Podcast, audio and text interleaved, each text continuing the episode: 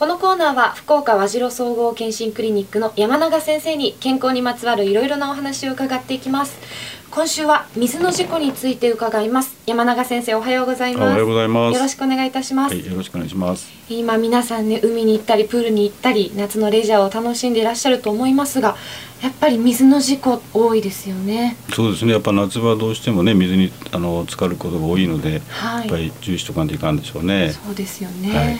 毎年やっぱりニュースでも見ますもんね。そうですね。年間彼の方がやっぱりあの溺水でなっとるわけですからね。先生溺水っていうのはどういう状態のことを言うんですか、まあ簡単に言うとなんかお水に溺れることですよね。あだからき顔が水の中にあの浸かってしまった状態でで呼吸ができない状態の状態をもう溺水と表現していいんじゃないでしょうかね。ーこれは、うん、予防と言いますかもう海に行くなってことになってしまいますけど 海に行った場合はどういうふうになまあことに気をつければあの要するにいいでしょうか、あのまあ、深いところで泳いだりする時はねやっぱり注意しとかないかんですよね。はい。というのは普段は元気なんだけどもあの急に海の中でこう運動したりした時に運動不足があったりしたり、ね、睡眠不足があって見に行ったりすると、動くはずの足が痙攣したりして動かなかったりした時は慌てたりしますよね。そうね。そういう時にあの水の中に体が使ってしまうとそこで一種の窒息状態になるわけですからね、まあ、そういう状態がパニックを引き起こしてはい。あの起き上がれるはずが起き上がれなくてそのまま溺水ということになりますからまあ、水に入る時はあのあんまり自信を持ちすぎないように、うん。そういうことも起こりうるということを注意しながら用心しましょうということですね。はい。だからもう水に顔が浸かってしまった状態で呼吸ができない状態ですからもう窒息状態ですからね、はい。だからもしそういうことがあのあって様子がおかしい場合は周りに乗る人が気が付いたらすぐ一刻も早くあったらいかんですけどね、もうそういうことがあったら一刻も早く顔を水から上げてあげてはいで人工呼吸をしてあすぐ救急車呼んで、はい。すぐ病院に行ってもらうということでしょうね、それが一番の対策になりますけどね。そうですね。だから水に入る時はもうあまり足が届かないところまで 行かないことと行く時は用心してやりましょう、はい。